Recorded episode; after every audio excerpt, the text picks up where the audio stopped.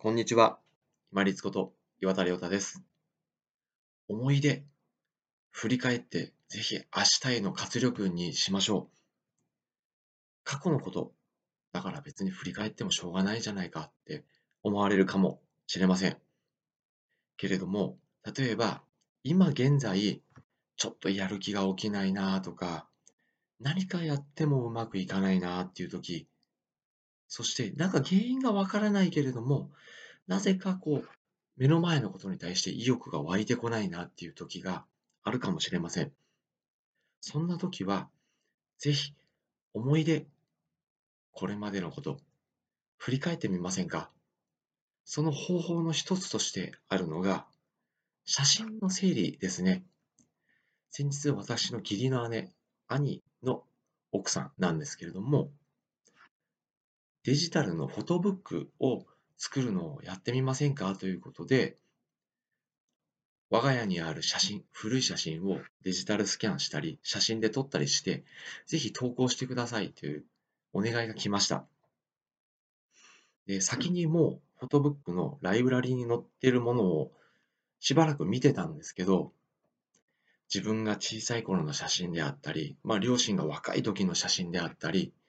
自分の甥っ子が小さい時の写真であったり、ああ、こういう時もあったんだなっていうふうに振り返ることで、すごく自分自身が活気づく、元気が出る、こういう経験をしたために、今回お話をさせていただいてます。確かに写真を整理したり見返したりするのって大変かもしれないんですけれども、2ついい点があって、1つは先ほどお話ししたように、活力が出てくるということですね。あ、この時ってこういう感じだったんだな、楽しかったな、今はってただ単に比較するんではなくって、このぐらい楽しかった、過去も楽しかったんだから、この後の未来もそういうふうな楽しい思い出になるように、しっかり面白がるぞ、楽しむぞっていうふうに前向きな気持ちが出てくる。そして2つ目が、周りの方に対して、ちょっとありがたいなっていう感謝の気持ちが出てくることですね。自分一人で偉そうに生きてるようでも、親、兄弟、そして友達、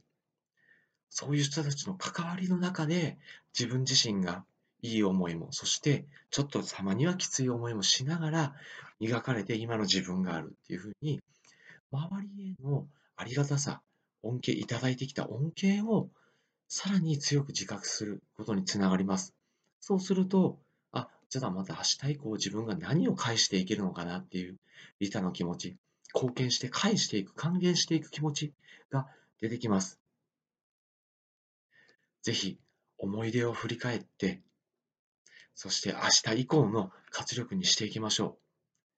昔、もし、よし、いい思い出がないっていう方も、